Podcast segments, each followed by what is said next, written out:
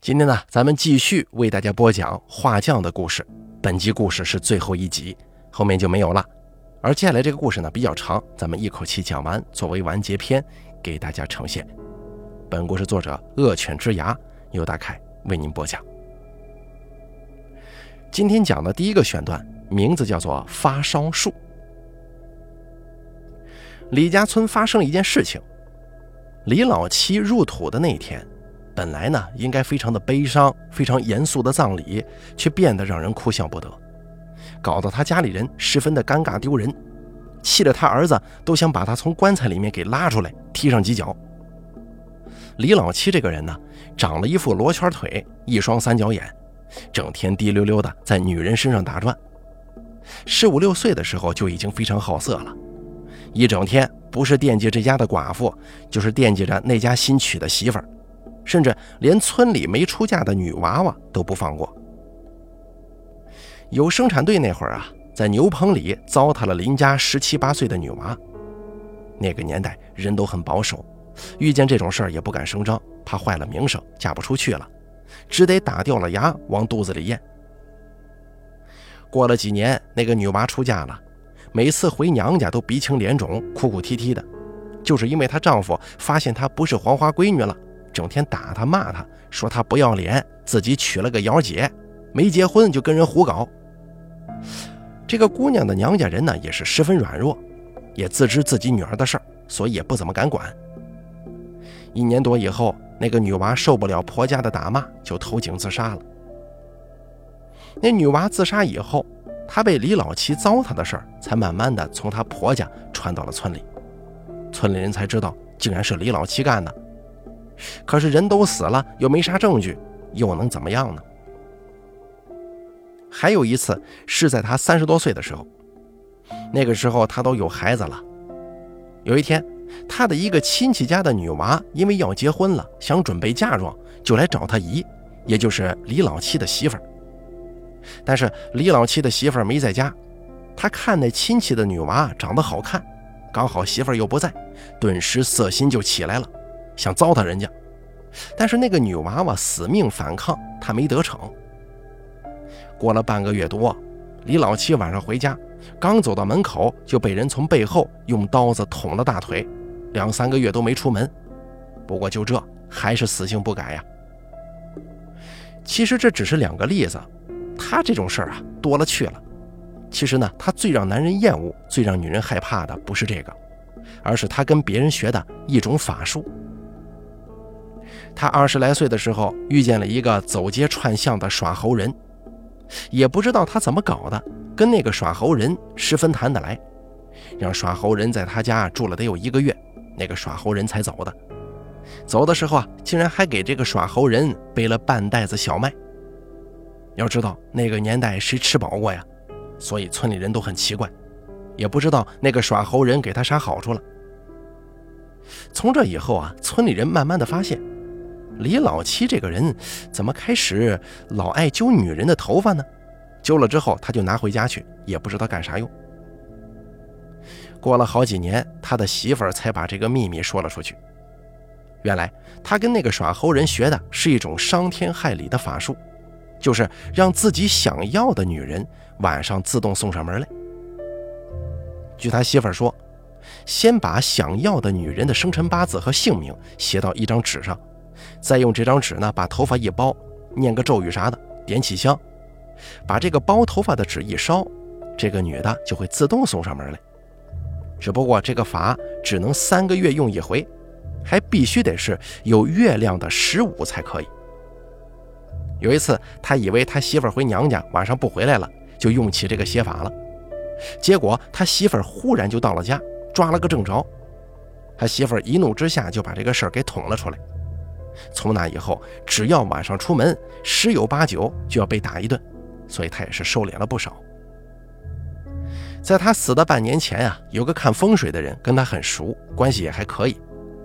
跟他闲聊，他也是嘴贱，就说他会那个让女人自动送上门的法术。而这个看风水的人好奇心就上来了，他就说：“哦，我只是听说过你会这个，但是我没见过。你要是真会的话。”让我见识一下怎么样？李老七也是存心卖弄，就答应了这个看风水的要求。刚好后天就是十五，十五那天，风水先生拿了几个头发，还有一张写着生辰八字的纸给了他，让他晚上做法，看看到底管用不。晚上十一点多，他开始做法，半个小时的功夫吧，就听见了敲门声。他得意地问风水先生：“怎么样？我没骗你吧？我去开门让他进来，看看你给我的头发是谁的。”可是啊，一开门他就呆住了。那哪里是什么女人呢？是一头黑驴。风水先生一看他呆住的样子，就哈哈大笑起来。原来啊，风水先生给他的不是女人的头发，也不是女人的生辰八字，而给他的是村东头王家的母驴毛，还有母驴的生辰八字。而那个黑驴呢，也是痴情，直接就朝他蹭过来了。他气得简直想死啊，给了那个驴一脚。没想到黑驴虽然痴情，但是脾气不小，直接对着他的那个部位啊就是一蹄子。就这样，他那祸害了不知道多少女人的命根子，被母驴一蹄子给踢报废了。因为他儿子嫌他丢人呢，压根也没想给他治，在炕上哼哼唧唧了快半年，终于嗝屁了。埋的那一天，刚把棺材放到挖好的墓坑里，忽然一阵风直扑过来。一看，原来是那头黑母驴冲过来了，对着棺材啊呜啊呜的叫了几声，又飞快地跑到河边吃草去了。你说说，这本来挺严肃的葬礼，结果被这黑驴搞得跟喜剧似的，在场的亲戚都忍不住捂嘴狂笑啊。李老七他儿子脸那个红嘛，恨不得跳到李老七的墓坑里把自己埋了算了。村里的人经常戏谑地说。这黑驴啊，对李老七念念不忘，幸亏李老七没那个啊，不然这黑驴恐怕还得带着娃来呢。好了，接下来咱们给大家说一个猪的故事。邻村有一家养猪的，专门养母猪种繁育小猪，啊，几年下来呀，也赚了一些钱。他家呢有头养了好几年的母猪，这猪啊生猪娃生得很猛。一次平均二十只左右，成活率也很高，给他家挣了不少钱，所以这头猪对他来说就是他们家的宝贝。一整天把这猪伺候的跟爷似的，一到夏天给猪圈弄个风扇，给猪吹着，隔几个小时给猪圈泼几桶凉水，冬天了怕猪冷，给猪几天就换次好麦草，要是下雪的话，直接让猪上火炕。啊，当然了，不是人睡的那种火炕啊，是专门给猪产崽弄的这个火炕。有一次猪闹毛病，发烧拉稀，因为兽医站没有一种药了，他二话不说，骑着摩托车狂飙到城里给猪买药。药买回来以后，给猪打完针，吃完药，就整天不离猪半步，给猪喂食喂水，就差替这个猪拉屎撒尿了。吃饭呢，也是媳妇儿把饭碗递到猪圈。他呢，蹲在猪圈那边，稀里哗啦的几口吃完。晚上睡觉也是睡一会儿起来看一下，生怕这猪有啥问题。村里人都笑话他呀，说他把猪看的啊比媳妇儿跟娃都重要。有一次他家的猪下崽儿，他蹲在跟前美滋滋的看，一个、两个、三个、四个，好家伙，一下子生了二十二个呀！那个高兴，心想着二十二只够多了，应该没了吧。正想着呢，又要出来一只，他乐得这嘴巴都咧到头顶了。可是这个猪娃生下来一看，脸色当时就变了，他呆住了，忽然像发了疯似的，抓起那个小猪，死命的往地上摔。没几下子，小猪就被摔得一塌糊涂，蹬腿了。他喘着气坐在地上，看着摔死的猪，心中很是恐惧，因为。那是一只长着象头的猪，也就是怪胎。俗话说“牛生麒麟，猪生象”，我们这里人认为啊，谁家的猪要是生个象出来，就是要防主，对主人家极为不利。也有人说不是房主，而是兆头，当然了，也是很不好的兆头，所以他非常害怕。最后埋了这只猪娃，请了顶神，给他家安了神，做了法，祭奠了祖先，希望能逢凶化吉，保一家平安。顶神的人说，让他把那头母猪给处理了，但是他没舍得。结果，让他后悔终生的事儿发生了。几个月后，发生了一件惨剧。有一天，他跟媳妇儿去外头卖猪，卖猪的时候，两个人感觉心慌不安，总觉得吧家里头有啥事儿，所以猪一卖完就赶紧往回走，因为他的小儿子一个人在家呢。等到家门口的时候，那种不祥的感觉越来越强烈，赶紧叫儿子，可是没人答应。两口子跑到后院一看，简直没疯啊！他家的猪卧在树底下，猪的身边就是他儿子的头，猪把他娃给吃了。一看这还得了啊！顺手捞起镐头冲过去，直接把猪给砸死了。要知道，猪本来是不可能吃人的，除非产崽的时候对生人有警惕性，有时候会攻击人。可他家呢，却发生了这种离奇的惨剧。至于到底是为什么，咱们呢就不得而知了。也许是猪饿了呢，也许是他摔死了猪娃，猪在报复，也许真的是猪生相不吉利吧。再给大家说一个看戏的故事。王师傅有个姓黄的亲戚，这个人呢怎么说，就是你想要天上的星星，他都会毫不犹豫地答应你。甚至你没要求他干什么，他都会主动要求给你做，更别说一般的事儿了。但是转过身呢，你再去问他，他就支支吾吾、抓耳挠腮，说啥啥多难的，就是自己不弄，总之一大堆借口，搞得你还不好意思呢。所以时间久了，大家都知道他是一种爱晃荡的人，喜欢吹牛皮，就给他取了一个“老晃”的外号。有年冬天，他来王师傅家。让王师傅找人给他办点事儿，但是王师傅刚好要去给人家干活，因为这个工期比较紧，所以跟他没说几句就走了。走的时候对他说：“晚上啊不一定回得来，让他呢别回去了，明天一大早回来就带他去找人。晚上的时候呢让他睡在这个纸花店里头，因为王师傅家人多没地方睡。”不过他一听睡纸花店，心中有些害怕。但是又一想啊，如果回家的话，路途遥远，第二天再过来那更麻烦，就硬着头皮答应了。冬天天黑的早啊，所以晚上饭一吃就打着手电筒过去了。一到纸花店门口，心中就犯怵，迟迟不敢开门。最后，纸花店对面的人家发现他在门口犹犹豫豫的，还以为他是干啥的呢，就过去问他。一问才知道是王师傅的亲戚，就帮他开了门。在里头闲聊几句，人家就走了。这下子整个纸花店就只剩下他一个人了。看着一屋子五颜六色的花圈、金山银山，尤其是那个纸扎的金童玉女，似乎在冷冷地盯着自己。他吓得赶紧回过头，不敢再看了。躺在床上，衣服都不敢脱，灯更不敢关，用被子蒙住头睡觉。就这样胆战心惊、迷迷糊糊地睡着了。也不知道睡了多久，醒了过来，一看表还不到九点钟，可是他想再睡，却怎么也睡不着了。起来抽根烟吧，正抽着呢，忽然听到了唱戏的声音，而且很近。他心想：哟，这村里头原来晚上唱戏呀，早知道早过去看戏呀，赶紧锁上门去看戏。顺着声音没走多远，就发现了戏台子，看戏的人还真多。台上唱的也带劲儿，他呢就找了个包谷杆堆，爬上去之后往那儿一坐，高高兴兴地看起了大戏。没想到这戏唱的真不赖呀，比自己以前看的好多了。就是不知道哪里的戏梆子呀，下次自己村子在唱戏的时候啊，叫这个戏梆子去唱。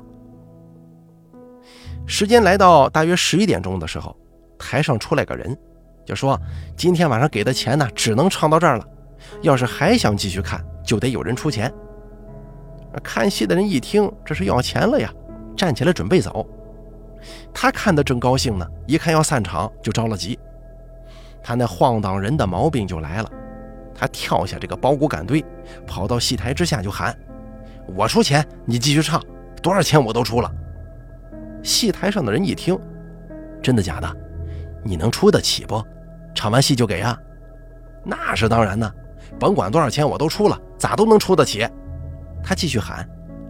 其实他心里是怎么想的呢？他想，你跟我要钱的时候我没有，你能把我怎么样？我又不是这个村的。等下唱戏快结束的时候跑了不就行了吗？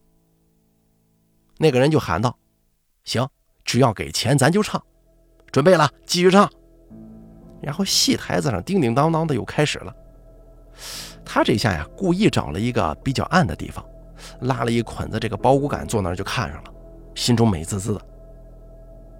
唱戏唱到大概十二点左右的时候，他感觉这戏该结束了，心想：你爱找谁要钱就找谁要去，偷偷摸摸的溜回了纸花店，赶紧上床睡觉。而就在这个时候，他听到了一个声音：“该给钱了。”他看见刚才那个戏帮子的人站在他床前，他吓了一跳，心想：这人咋进来的？他咋知道我在这儿啊？什什么钱呀？我哪欠你钱了？他开始耍赖了。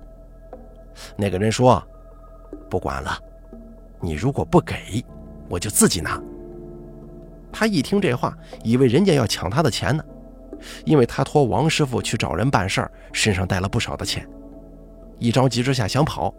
可是这一急，竟然醒了过来，原来是做了个梦啊！他长舒一口气，哎呦，怎么会做这么个怪梦呢？嗨，管他呢，我就是不给你，能把我怎么样？抽了根烟，指头一弹，烟头画了个弧线，落到了地上，又滚了几滚，滚到了一堆纸钱下边。他扔了烟头，又继续躺下睡觉。正睡着呢，突然感觉到一阵灼热。睁开眼睛一看，当时吓得魂飞魄散，一脚踢开床头的窗子，飞快地翻出去，大声喊：“哎，救火呀！救火呀！”跟前住的几家人听到他的喊声，跑出来一看，王师傅的纸花店火光腾腾，赶紧挨家挨户的叫人救火呀。等大家提着水桶赶来的时候，火已经灭得差不多了。大家进去一看，看到了一件令人很震惊的事儿。只见纸钱类的东西着火了，别的东西竟然完好无损，就连很容易着火的窗帘子都是好好的。这看着损失不大，人也没事儿，村里人帮他简单收拾了一下，就都回家睡觉了。不过这下子是没法在这儿睡了呀，他锁上门就去了王师傅家，把这事儿给王师傅的家人一说，王师傅家人就讲没事儿，明天当家的回来一收拾就行了。先给你支个床，凑合一夜吧。他躺在床上，心中想着晚上的事儿，可是越来越发毛了。他感觉这火烧得很邪门，怎么偏偏就今天晚上着火了呢？而且是只烧纸钱类的东西，又做了这种怪梦。就这么一直胡思乱想，到了天明。早上的时候，王师傅回来了，他赶紧把自己昨晚看戏、做梦、着火的事儿详细的跟王师傅一说。王师傅就问：“你昨晚看戏了，在哪看的？就在你店前头啊，人多得很，这戏唱的还怪好的。”王师傅说：“那个戏台是烂的，早用不成了。我看你是遇邪了。”啊？难难道我看见的是鬼唱戏吗？以前咱们村子里头啊，有一帮子老人爱在这里唱戏，后来这些人都相继死去，现在也没人爱唱了。这戏台子就没咋修过，现在都烂得不像啥了。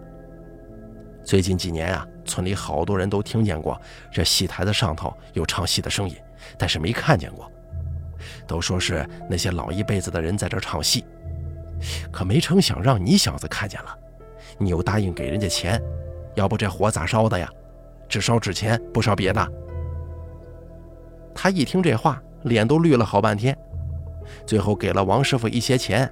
意思就是自己答应人家的事儿，自己办到了，免得后续再有个怪事儿，把自己给吓死呀。也正是从这件事情以后，他一看见戏台子就绕着走，也不敢随便答应别人的事情了。来，接下来呢，咱们再给大家讲下一个故事：喝酒。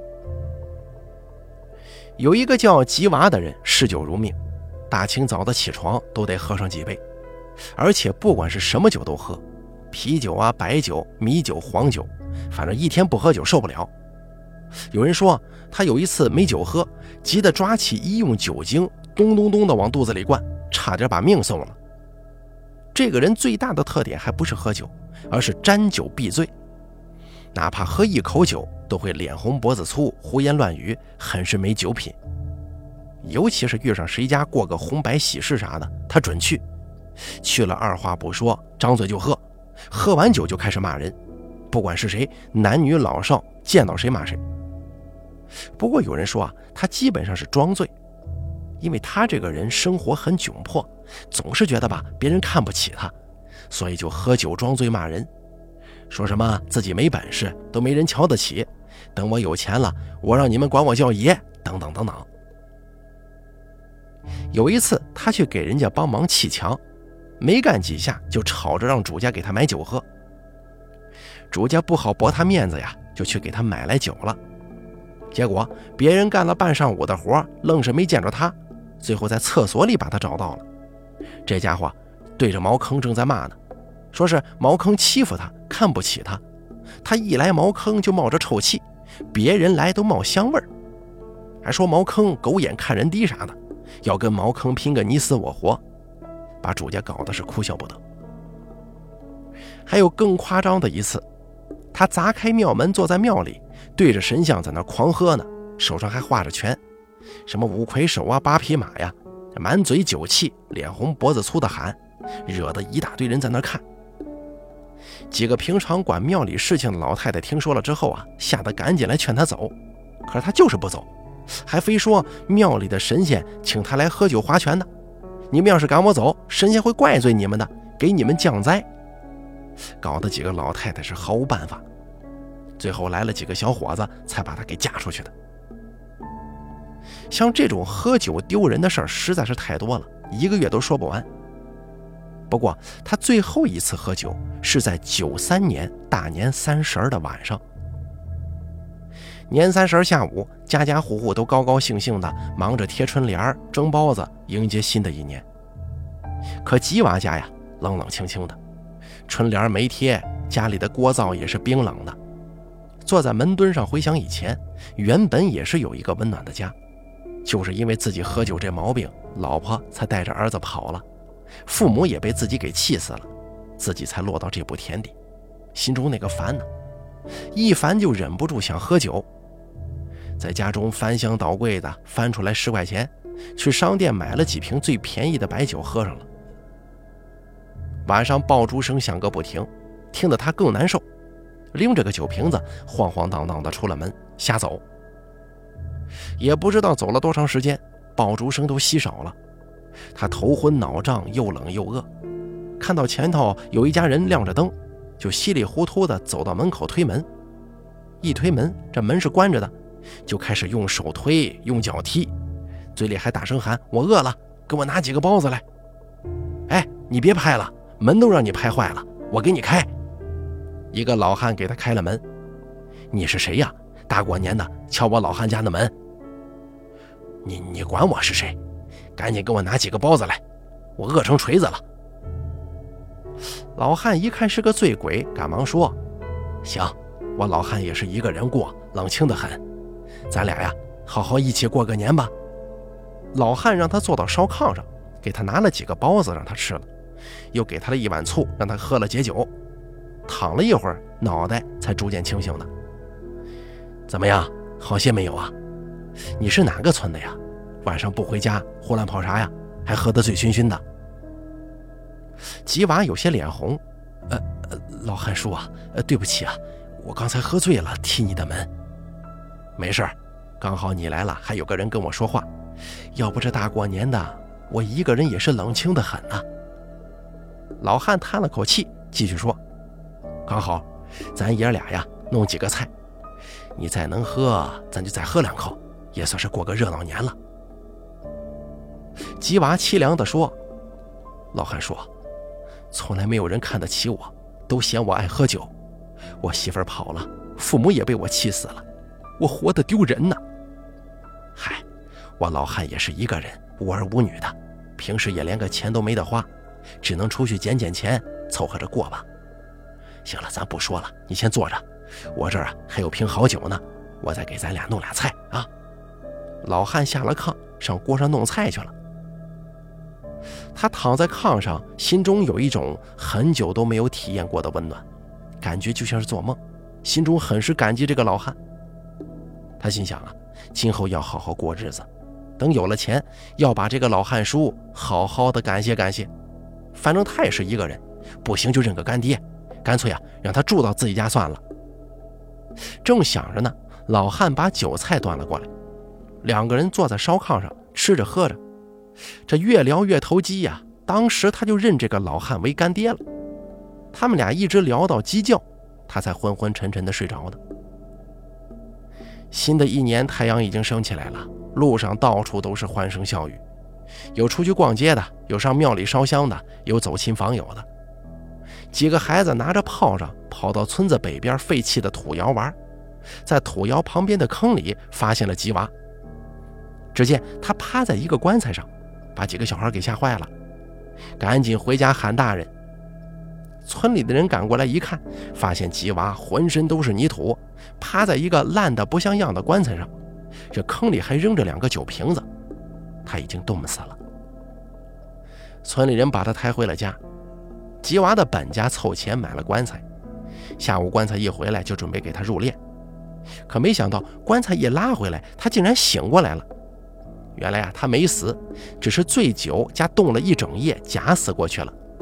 这一般人呢，缺乏医疗常识，一看他那样，以为死了呢。他把昨天晚上遇到的事情一说，就说自己睡着了，啥也不知道，醒来就在家里了。大家一听明白了呀，他不是在敲人家的门，而是在扒人家的墓啊，难怪双手上都是伤。至于遇到的那个老头子，不知道是做梦还是真的见鬼了。大家把发现他趴在烂棺材上的事儿一说，把他吓得呀，没想到自己原来在这个坟墓里度过了一夜呀。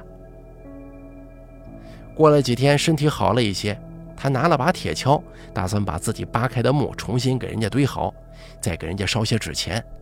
不管是做梦还是真见鬼了，好歹是自己把人家墓给扒开的呀，让人家暴露在天光之下不合适。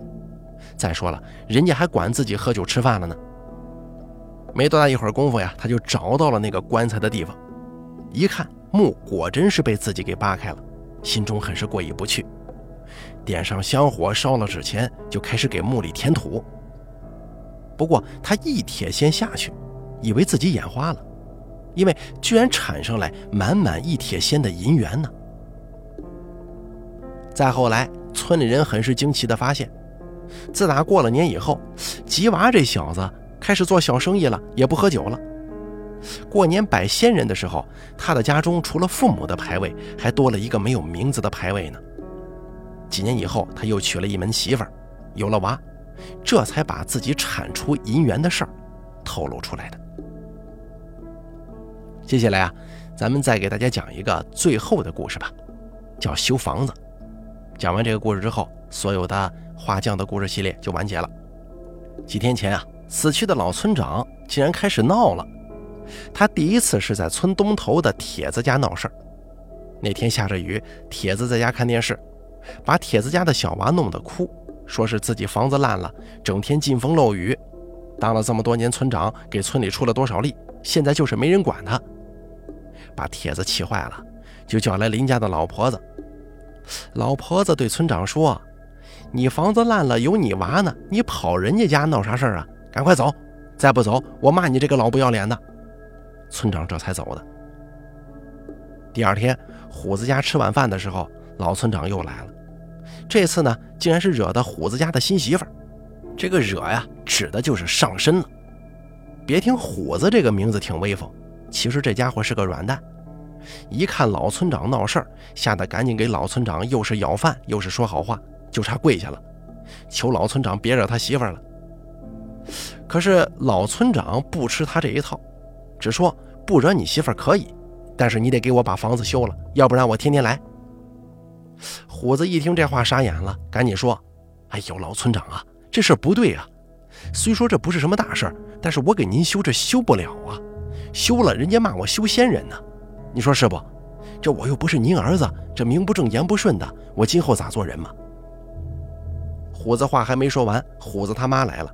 一进门就破口大骂：“你个老锤子，怎么到我们家来闹事儿啊？你休你先人呢？没本事找你娃，在这儿害人呢！你赶紧给我滚！虎子他妈就是厉害，几句话骂跑了老村长。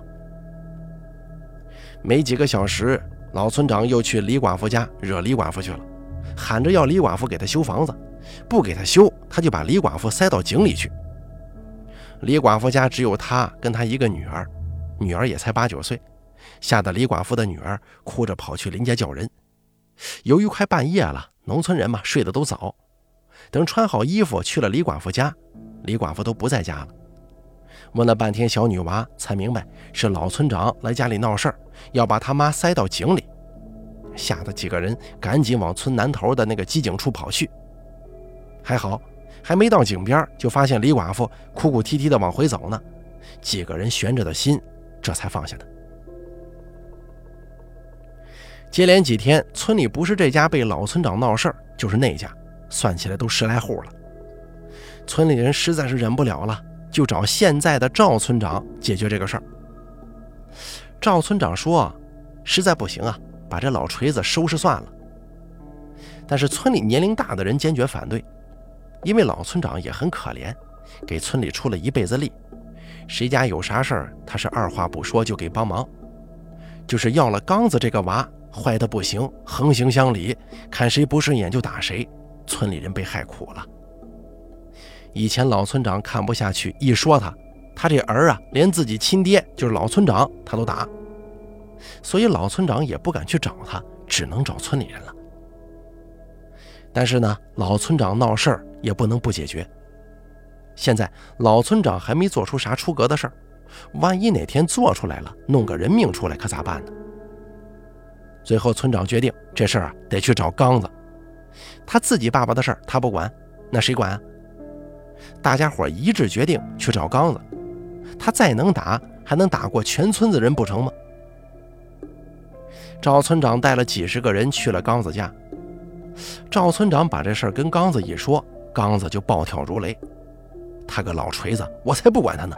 他爱到谁家闹就到谁家去，有本事让他来找我呀！”吓死他个狗胆！你再来找我说这个事儿啊，我就打你！看你是村长，给你个面子，赶紧滚！再不滚，我就揍你了！赵村长那个气呀，当着这么多人的面骂自己，还骂他爹，也不知道哪里来的勇气，一耳光就朝刚子脸上扇过去了。平常给村长十个胆子，他也不敢，因为刚子这个人呢太恶了，身体彪悍，性格暴躁，谁都敢揍。刚子是万万没想到，平常见了自己都战战兢兢的赵村长，竟然敢打他，一下子愣住了。赵村长也愣住了，没想到自己竟然敢打刚子。两个人对视几秒，村长先反应过来的，撒腿就跑，而刚子还在那愣着呢。等村长都跑出了自家院子，刚子反应过来了，追着他就喊：“你敢打我！”村里人一看这情形，都替赵村长担心。这下子如果被刚子逮住的话，还不被打死呀？不知道谁喊了一声，他还翻了天了。走，今天打死这货！几十个人被这句话所感染，一起撒腿追了上去。追到村东头的时候，发现刚子已经追上了赵村长，正在对着赵村长拳打脚踢。几十个人一拥而上，立刻对刚子进行惨无人道的群殴。因为大家伙几乎平常都被他欺负过。所以下手特别狠，可是万万没想到啊，刚子原来是个草包，还没打上他几下，就抱着脑袋叫大叔叫大爷，求别再打了。大家可不管呢，今天算是逮住了。刚子已经被打得趴在了地上，没有了往日的嚣张气焰，嘴里只是喊：“别打了，别打了，我给我爸把棺材换个柏木的，木再用砖头砌一砌。”大家一听他说这话，才停了下来，看着赵村长。赵村长上去说：“既然你答应了，那就不打你了。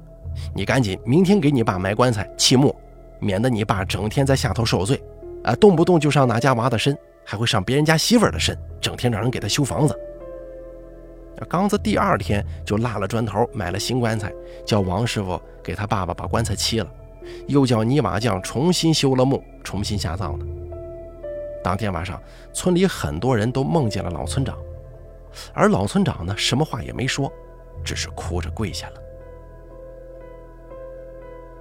好了咱们画匠的故事到这儿就全部结束了非常感谢您的收听。本故事作者恶犬之牙由大凯。为您播讲。